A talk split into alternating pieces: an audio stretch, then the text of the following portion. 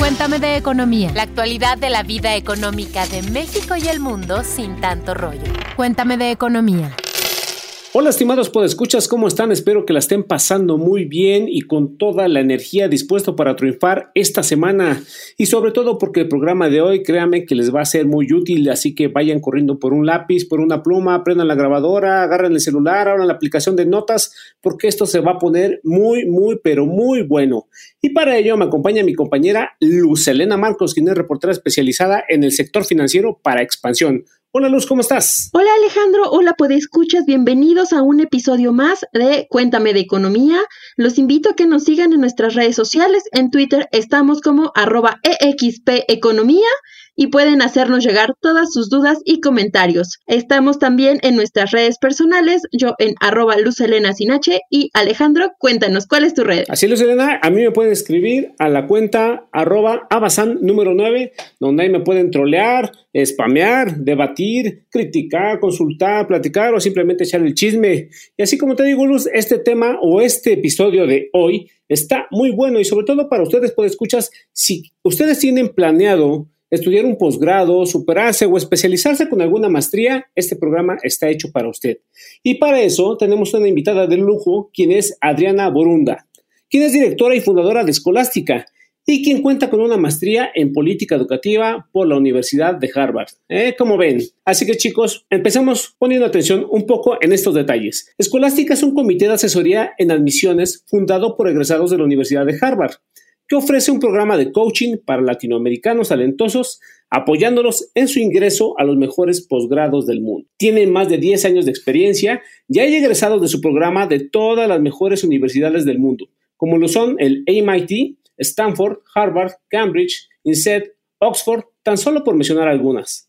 Ahora, muchos de ellos no solo consiguen la admisión a este posgrado, sino también ofertas de beca de hasta el 100% de valor de sus programas. Por eso invitamos a Adriana. Adriana, ¿cómo estás? Muy feliz de estar hoy con ustedes, muy contenta e ilusionada de poder ver a más mexicanos estudiando en los mejores MBAs, en las mejores universidades del mundo y con la inmensa alegría de poderles dar un poco más de luz hacia este proceso, cómo enfrentarlo, cómo llevarlo de manera estratégica para que consigan eh, ese sueño de poder estar compitiendo y trabajando y aprendiendo de los mejores perfiles del mundo. Y que es un, paso muy importante para muchas personas, ¿no, Adriana? Sí, de hecho, em, pues es un paso importante porque realmente un posgrado se puede convertir en, un, en, algo que puede potencializar tu carrera profesional, que te lleva a la realización profesional a largo plazo, eh, algo que no nada más te, te va a ayudar y enriquecer tu vida personal, sino que realmente te puede llegar a cambiar la vida. Y justo eso, Adriana, por eso quiero hacerte dos preguntas que al parecer os suenan sencillas, pero creo que son profundas, sobre todo para la gente que está interesada en, en esto. Pero es, ¿por qué debo de estudiar una maestría? Y el otro punto es, ¿Cómo elegir la que más me conviene? Eh, Alex, creo que no son solo preguntas profundas, son preguntas muy necesarias que se debe de hacer alguien que esté eh, realmente interesado en estudiar un, posgrado. Eh, muchas veces las personas que los quieren hacer eh, lo hacen como inercia, a lo mejor no tienen trabajo en este momento, o acaban de egresar de la licenciatura o piensan que es lo que deben de hacer. Y acaban escogiendo el programa incorrecto o acaban estudiando un posgrado donde la inversión no se les va a regresar, donde igual y se van a encontrar sobrecalificados o no van a encontrar el incremento salarial que quieren o se van a encontrar atrapados en un trabajo que no los satisface. Entonces, al final de cuentas, esta pregunta de por qué estudiar un posgrado es una de las preguntas esenciales para alguien que lo quiera hacer y sobre todo que lo quiera hacer en, los mejores posgrados del mundo. La verdad es que estás invirtiendo en tu propio capital humano, te estás equipando con herramientas profesionales que eh, te van a, permitir hacer mejor tu trabajo, de alcanzar mayores rendimientos y también tener oportunidades que al final son ofrecidas solo a los perfiles más preparados y más competitivos. Em, otro punto es que durante la pandemia muchas de las compañías están ajustando sus modelos de negocio y dentro de este ajuste o esta estrategia, eh, quieren contratar al talento correcto para que los ayude a, abordar y a superar los retos que se están empezando a vivir. Un posgrado y sobre todo el posgrado correcto te va a dar las habilidades que son cruciales para un mundo, para el mundo laboral de hoy, pero sobre todo para el mundo laboral de mañana.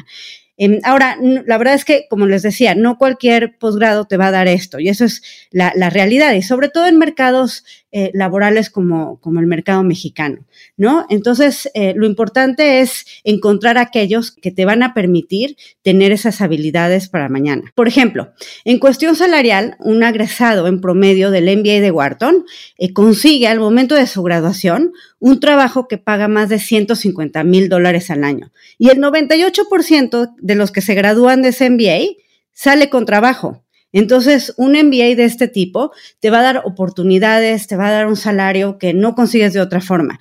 Pero la verdad es que la diferencia entre graduarse de un, posgrado de prestigio y graduarse de una escuela con menor reconocimiento va a ser abismal. La diferencia en oportunidades laborales, en el salario que vas a tener saliendo. Em, entonces, tienes que escoger el correcto. Otra cuestión es entender y conocer la industria y el mercado laboral que te interesa regresar o incursionar después de tu posgrado. Si bien algunos van a preferir un perfil más generalista, como por ejemplo el del MBA, el de un MBA, otros van a preferir un perfil más especialista, como alguien eh, que estudie ingeniería financiera o eh, sistemas computacionales, por ejemplo.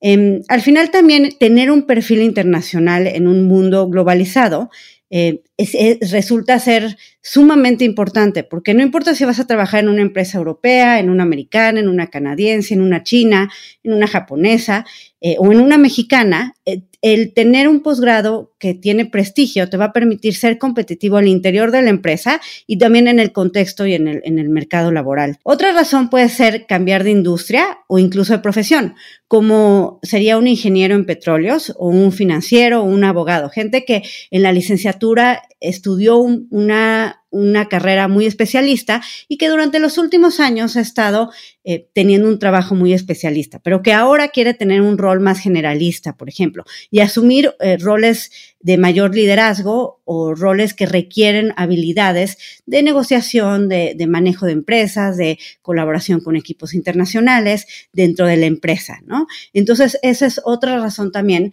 para que el posgrado te ayude a generar un perfil que sea que, te permita seguir creciendo dentro de la jerarquía de tu industria o que te permita transicionar a otras industrias. Entonces, creo que esas serían algunas de las razones por las que a alguien le conviene estar buscando un posgrado o una maestría para, para su superación personal y para su realización profesional a largo plazo. Ahora, em, la otra pregunta, Alex, que era cómo escojo el programa correcto para mí. Esta creo que es una pregunta em, crucial eh, para poder realmente eh, alcanzar todo lo que quieres y todo lo que inviertes en estudiar en un posgrado. Y mm, aquí creo que también hay que tomar en cuenta que el enfoque de escolástica general es ayudar a los latinoamericanos, a mexicanos talentosos, a entrar a los mejores posgrados del mundo, sin importar en dónde estén estos. Entonces, eh, nuestros estudiantes generalmente buscan entrar a los MBAs más difíciles de, todo el mundo de Estados Unidos, de Europa, quieren maestrías en políticas públicas, LLMs, maestrías en ingeniería. Entonces, al final, creo que existen varias cosas que tienes que tomar en cuenta en este proceso para elegir el posgrado correcto para ti. Entonces, eh, pensarlo más allá del currículum, pensarlo más allá del salón de clases te permite darte cuenta que la red de contactos que vas a conseguir, eh, las empresas a las que vas a poder tener acceso para conseguir eh, los trabajos que quieres, todo eso tiene que ser parte de el análisis y la toma de decisiones de dónde estudiar e incluso qué estudiar.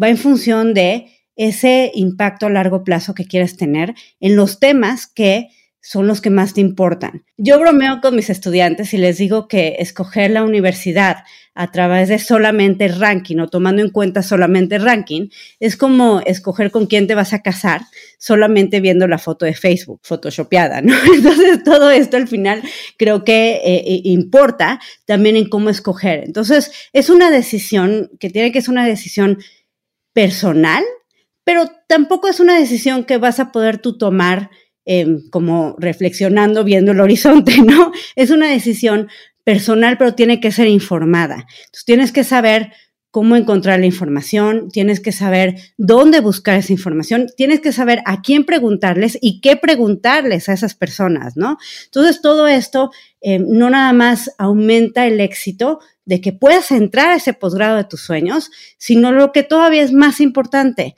que puedas conseguir lo que quieres con el posgrado. Y antes de continuar con este interesante tema, les invitamos a hacer un paréntesis.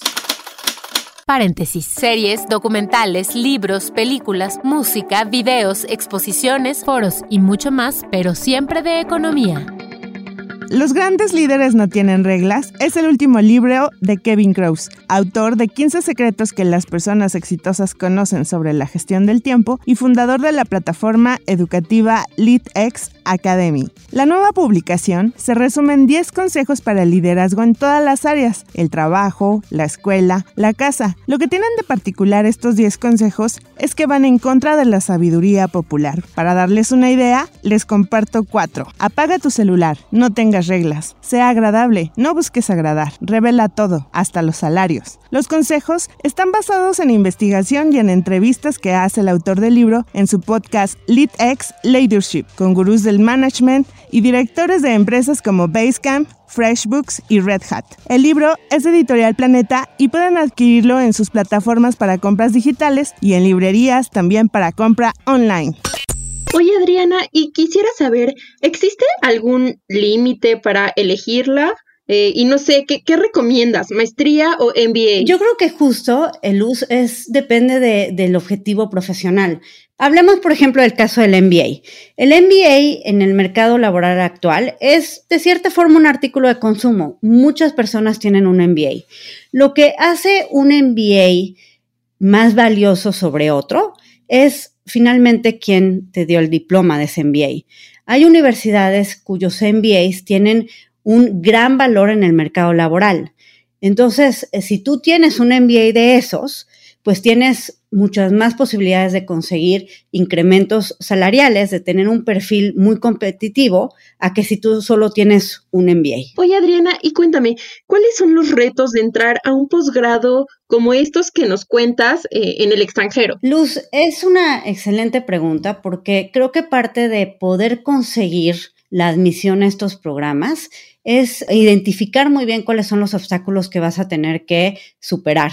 Em, si no lo haces así, eh, eh, resulta ser un proceso muy difícil en donde incluso hay muchos mitos. Hay personas, eh, un mito, por ejemplo, es pensar que necesitas ser genio, millonario o influyente para poder entrar a Harvard. ¿No? Yo como egresada de ahí te puedo decir que no, no es cierto. Lo que necesitas es entender muy bien el proceso, entender a qué te vas a enfrentar y sobre todo, este, al entenderlo, hacer una estrategia para hacerlo bien.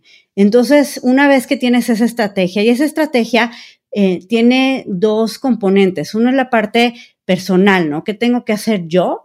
como en este caso Adriana, para poder eh, superar esos retos. Y la otra es, pues, entender también que hay cosas que tienen que ver más con temas culturales y tienen que ver incluso con obstáculos, a veces hasta geográficos, que, que te pueden poner en desventaja. Uno de los retos principales es em, entender que como mexicano, por ser internacional no vas a tener una ventaja per se. Un mexicano no va a competir directamente con un chino, un alemán, eh, cuyas experiencias y objetivos son diferentes. El mexicano compite contra otros mexicanos y otros latinoamericanos y siempre va a haber más postulantes de perfiles similares que los espacios disponibles, ¿no? Además, eh, hay estos retos culturales que tienen que ver con tu perfil. Un ejemplo que puede ayudar a ejemplificar o a ilustrar esto que digo es el examen, el GMAT o el GRE, que son eh, exámenes que normalmente son requisitos para la mayoría de los mejores posgrados en el exterior, que evalúan conocimiento de desempeño cuantitativo y verbal y presuponen un nivel avanzado de inglés y adaptan su nivel de dificultad eh, para asegurar que no todos tengan un buen puntaje. En el GMAT y GRE, la, la, barrera principal para un buen puntaje es muchas veces cultural. En México no existe una cultura de exámenes estandarizados. Entonces, cuando alguien se prepara para el examen, piensa que se está preparando como con un examen como los que ya he presentado antes, ¿no? El examen de ingreso para la Universidad de México, el Ceneval, los exámenes de conocimiento que piden eh, los profesores en las asignaturas, ¿no? Este es un examen muy diferente. Y al no tener esa cultura, eh, se generan barreras para poder, de entrada, entender cómo estudiar. Y para que veas el contraste, por ejemplo, hay luz, en Corea del Sur, cuando los estudiantes presentan su examen de ingreso a las universidades coreanas, los aviones no sobrevuelan Seúl. Las labores de construcción de la ciudad están prohibidas, las tiendas y los bancos cierran y la bolsa de valores solo abre mediodía. Todo esto es para que los alumnos no tengan distracciones al momento de realizar el examen. El país completo está respetando y apoyando a sus estudiantes que están presentando esta prueba. Aunque en Estados Unidos, por ejemplo, no suspenden las actividades, un estudiante estadounidense típicamente para cuando llega a en su educación formal, para antes de llegar al GMAT y al GRE, ya hizo más de 112 exámenes estandarizados como estos, donde va a tener práctica y va a aprender a manejar el estrés y va a saber cómo estudiar. Entonces, un mexicano se enfrenta, como compite contra otros postulantes por un buen puntaje, se va a enfrentar ante estas, pues de cierta manera, barreras culturales que si no las entiende y las supera, lo van a poner en desventaja, ¿no? Y, incluso también tiene que ver con la manera en que aprendió matemáticas, ¿no? Y, la manera en que nuestros exámenes evalúan más conocimiento y memorización y no agilidad como lo que evalúa el GMAT y el GRE. E, en este sentido, no es algo que sea imposible de conseguir. De hecho, en Escolástica nosotros tenemos, diseñamos un método donde, por ejemplo, los estudiantes, el resultado de los estudiantes de Escolástica en el GRE GMAT es el doble que el promedio de un latinoamericano, algo que obviamente nos orgullece mucho. Otra barrera es eh, lo, que les decía, no entender el proceso completo de una manera estratégica, el escoger una universidad porque digo, esta es la que puedo pagar, sin darse cuenta que muchas de estas universidades no solamente te aceptan, sino muchas de ellas cuando te aceptan te ofrecen ellas mismas becas para que te vayas a estudiar allá. Yo, por ejemplo, cuando estudié mi posgrado en Harvard, me llegó mi carta de admisiones con una oferta de beca. Y cuando yo hice eso, me pareció algo muy extraordinario. Obviamente estaba muy feliz. Pero en escolástica, ya después de la experiencia que tenemos trabajando con, diría, miles de latinoamericanos, pues nos hemos dado cuenta que e incluso de, de nuestros estudiantes, el 100% de quienes se sujetan al método escolástica 360 consigue la admisión a una de sus opciones. Muchos de ellos, la mayoría de ellos con ofertas de beca.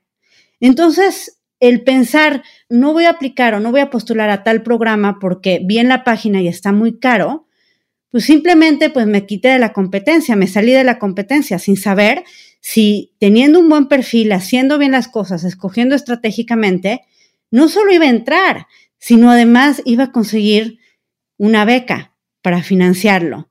Entonces, muchos de esos retos son culturales, algunos incluso son mentales de uno mismo, el pensar, no soy genio, pero si sé trabajar duro, si creo en el mérito, si busco la excelencia, si me doy cuenta que un posgrado me puede a mí cambiar la vida, puede potencializar el impacto que puedo tener en mi país, en mi comunidad, realmente puedo ponerme a trabajar, hacerlo de manera estratégica, informarme de cómo tengo que informar y conseguirlo, ¿no? Y creo que esa es una de las grandes lecciones o de las grandes, o sea, si se van a quedar con algo del día de hoy de lo que platicamos, es que sí se puede. Si le echan ganas, si lo hacen estratégicamente, si están, si están conscientes también de sus debilidades y están dispuestos a trabajarlas para salir adelante, porque no es un proceso fácil, o sea, de entrada les diría, es bastante difícil, es muy competitivo, por algo hay que, es que hay tan pocos mexicanos en los mejores posgrados,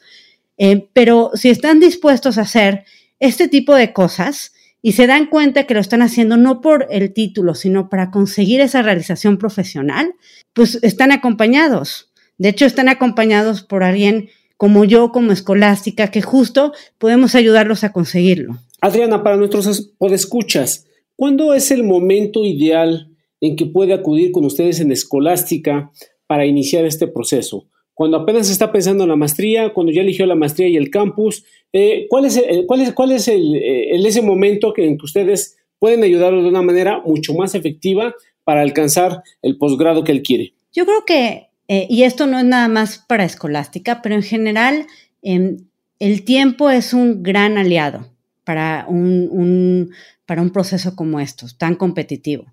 Entre más tiempo tengas, más posibilidades vas a tener de tener éxito. Y eso es porque un candidato sofisticado sabe que no voy a aplicar con las, no voy a postular con las cartas de recomendación que tengo. Tengo que postular con las mejores cartas que puedo conseguir. Y generalmente las cartas de recomendación me van a llevar tiempo para, para conseguir, para fomentar esta relación con alguien que me pueda dar la carta adecuada para, para proyectar mi perfil de la mejor manera, por ejemplo, ¿no? Entonces eso lleva tiempo. Hay veces que también es un reto, pero muchas veces yo pienso que tengo un perfil de cierta forma porque lo estoy viendo como mexicano. Entonces, por ejemplo, em, hay términos que cuando yo traduzco al contexto de una de estas grandes universidades o centros de innovación, no se traducen igual. Entonces yo pienso que mi perfil, por ejemplo, es de emprendedor. Eh, pero el concepto de entrepreneurship es muy diferente en, estos centros de innovación que en México. En México, ser emprendedor, el, énfasis está en emprender, en hacer algo, ¿no? En empezar algo. E, en estos lugares, el énfasis está en la innovación, en la propuesta de valor, en cómo solucionaste un problema de manera distinta. No está el énfasis en lo mismo. Entonces, el empezar el proceso con tiempo me ayuda a poder ir ajustando mi perfil, ir em, también incluso superando o resolviendo aquellas partes de mi perfil que pudieran verse como debilidades eh, para, para, que no lo sean cuando esté, cuando esté postulando, ¿no?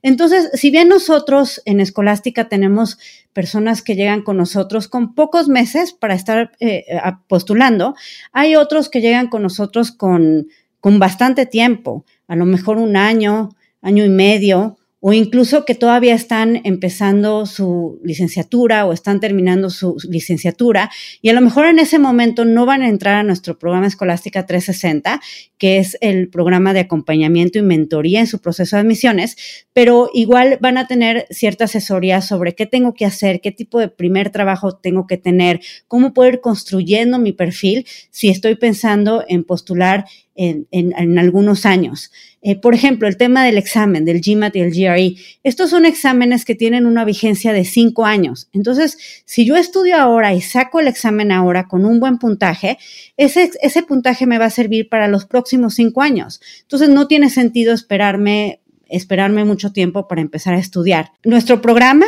es un programa de, mentoría, entonces en ese sentido es un programa personalizado. Tenemos gente que llega con poco tiempo, tenemos gente que llega con mucho más tiempo, pero es también un proceso de preselección. Entonces nosotros también eh, elegimos a las personas con las que vamos a poder eh, trabajar para ayudarlos a potencializar su perfil y conseguir estos grandes resultados. Adriana, entonces eh, si hay algún, me imagino que, que nuestros podescuchas que están muy atentos y todo, les surgen más dudas, les surgen comentarios. ¿A dónde te pueden escribir o a dónde pueden llamar para atender ya casos específicos, ya dudas ya más específicas? ¿Cómo encontrarte, cómo encontrar a la gente de Escolástica para empezar este proceso y para que los estudiantes o los jóvenes pues tengan eh, mayor información y que la puedan aprovechar. Claro, de hecho nosotros tenemos incluso bastante información eh, gratuita, tenemos un blog, tenemos un canal de YouTube, eh, tenemos redes sociales donde también nos pueden seguir, hacemos muchos webinars, workshops sobre temas muy específicos, sobre temas de cómo puedo conseguir beca para mi posgrado, cómo puedo eh, a través de mi posgrado trabajar en el exterior, eh, cuáles son los diferenciadores que tengo que tener si, por ejemplo, tengo un perfil de abogado o si soy doctor o si soy consultor en una firma o banquero. Entonces, eh, tenemos mucha información Em, yo creo que parte del valor y la propuesta de valor de Escolástica es que realmente nos interesa que haya más personas, más mexicanos talentosos en estos programas, porque sabemos todo lo que ellos pueden contribuir de regreso al país.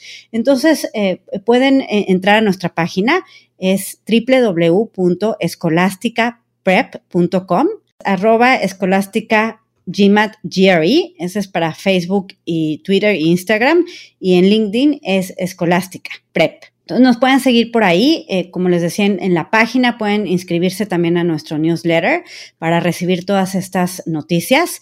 Em, además tenemos un libro, es un libro que, escribí con, con, mi socio Carlos, que es también eh, junto conmigo egresado de la Universidad de Harvard. Em, es un, el, nombre del libro es Estrategia Integral para ser admitido a posgrados competitivos en el exterior. Lo pueden encontrar en Amazon.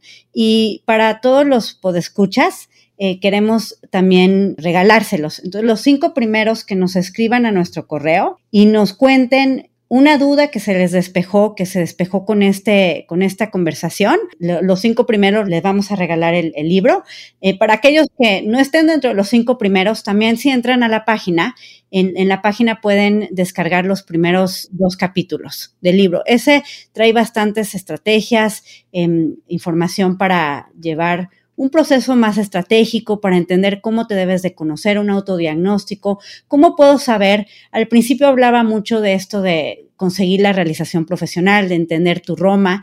Eh, al final de cuentas, pues hay veces que sí necesitamos orientación para encontrar cuál es esto, ¿no? ¿Qué es eso que me apasiona, en lo que puedo dedicar mi trayectoria profesional? Entonces, eh, en, en el libro y parte de los que trabajan con nosotros es ayudarse a conocerse, a entender en qué son buenos y a conseguir ser la mejor versión de sí mismos, eh, proyectado para un posgrado, pero al final de cuentas que sea algo que les ayude para el resto de su carrera profesional.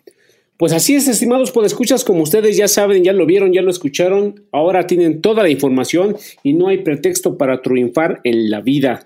Así que ya tomen nota, descarguen el capítulo, vuelvan a escuchar, recomiéndenlo a sus amigos y ya saben que toda la información que sea útil la van a encontrar en Cuéntame de Economía. Adriana Borunda, directora y fundadora de Escolástica, muchísimas gracias por toda la información valiosa que nos presentas y que estoy seguro nuestros podescuchas la van a utilizar muy bien. muchas gracias. Alex, Luz, por la invitación. Mucho éxito en su proceso. Para aquellos que ya están decididos a estudiar en un posgrado en el exterior, espero que nos podamos conocer, que pueda yo ser parte de su, de, su logro, de su éxito, de su sueño. Y para aquellos que están considerándolo, pues también espero que esta plática les haya ayudado a abrir los horizontes, a, ver más allá y a imaginarse en, en, estos lugares. Sin embargo, no queremos terminar este programa sin antes recordarles que nos pueden hacer llegar todas sus dudas sobre economía y finanzas a la cuenta arroba expeconomía con el hashtag Cuéntame tus dudas.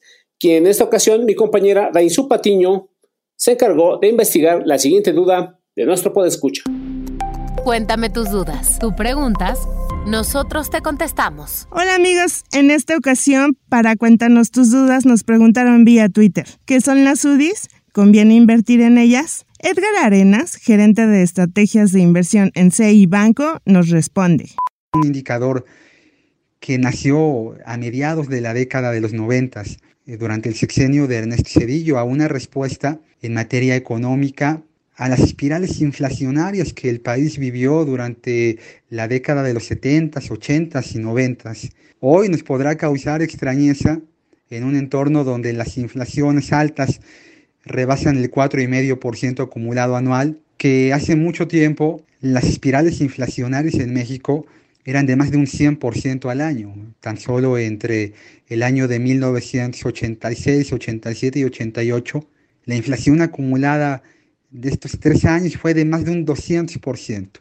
Bueno, en ese contexto llegó la UDI, que fue una respuesta a aliviar la pesada carga que representaban ciertos créditos adquiridos por empresas y familias y que iban a estar indizados a la inflación, tratando de aligerar los costos financieros de, esta pesada carga crediticia. Con el paso del tiempo, las unidades de inversión también se volvieron un referente en materia de inversión, principalmente para aseguradoras, que buscaban hacer que el dinero a lo largo del tiempo tuviera una tasa real al menos equivalente a la inflación, es decir, que el dinero aportado en este tipo de esquemas de seguridad junto con un ahorro o inversión, los cuales son llamados seguros totales, a lo largo del tiempo pudieran mantener el poder adquisitivo de la gente, de las familias que invertían en este tipo de inversiones. No ha sido un mal negocio. La UDI en 1995 tenía eh, el precio de un peso, era equivalente a un peso. Hoy la UDI en niveles de 6,76 pues se ha sextuplicado el dinero de la gente que tenía dinero invertido en este, en este tipo de inversiones. Hay que ver el costo-beneficio. Invertir en instrumentos de renta variable, en bonos gubernamentales, diversificarse en dólares y ante un entorno en donde cada vez es más sencillo poderse diversificar en un abanico muy grande de activos denominados en moneda local y extranjera, pues representa un aliciente sobre tener el dinero invertido estrictamente en un activo que refleja el incremento del precio de los productos y servicios, como es la inflación. Hay para todos los gustos. Cada persona y de acuerdo a sus necesidades podrá elegir qué instrumento utilizar y me parece que aquí la UDI puede ser un complemento meramente. Pues así, estimados escuchas, como todo lo bueno llega a su fin, este podcast os ha terminado. Muchas gracias por todo, muchas gracias por escucharnos, muchas gracias a los Elena Marcos, muchas gracias a nuestras productoras, Luz del Carmen, Mónica Alfaro. Recuerden chicos, coman sano, beban agua, usen cubrebocas, apliquen la sana distancia. Nos escuchamos a la próxima. Cuídense. Bye bye. Cuéntame de economía, un podcast de Grupo Expansión.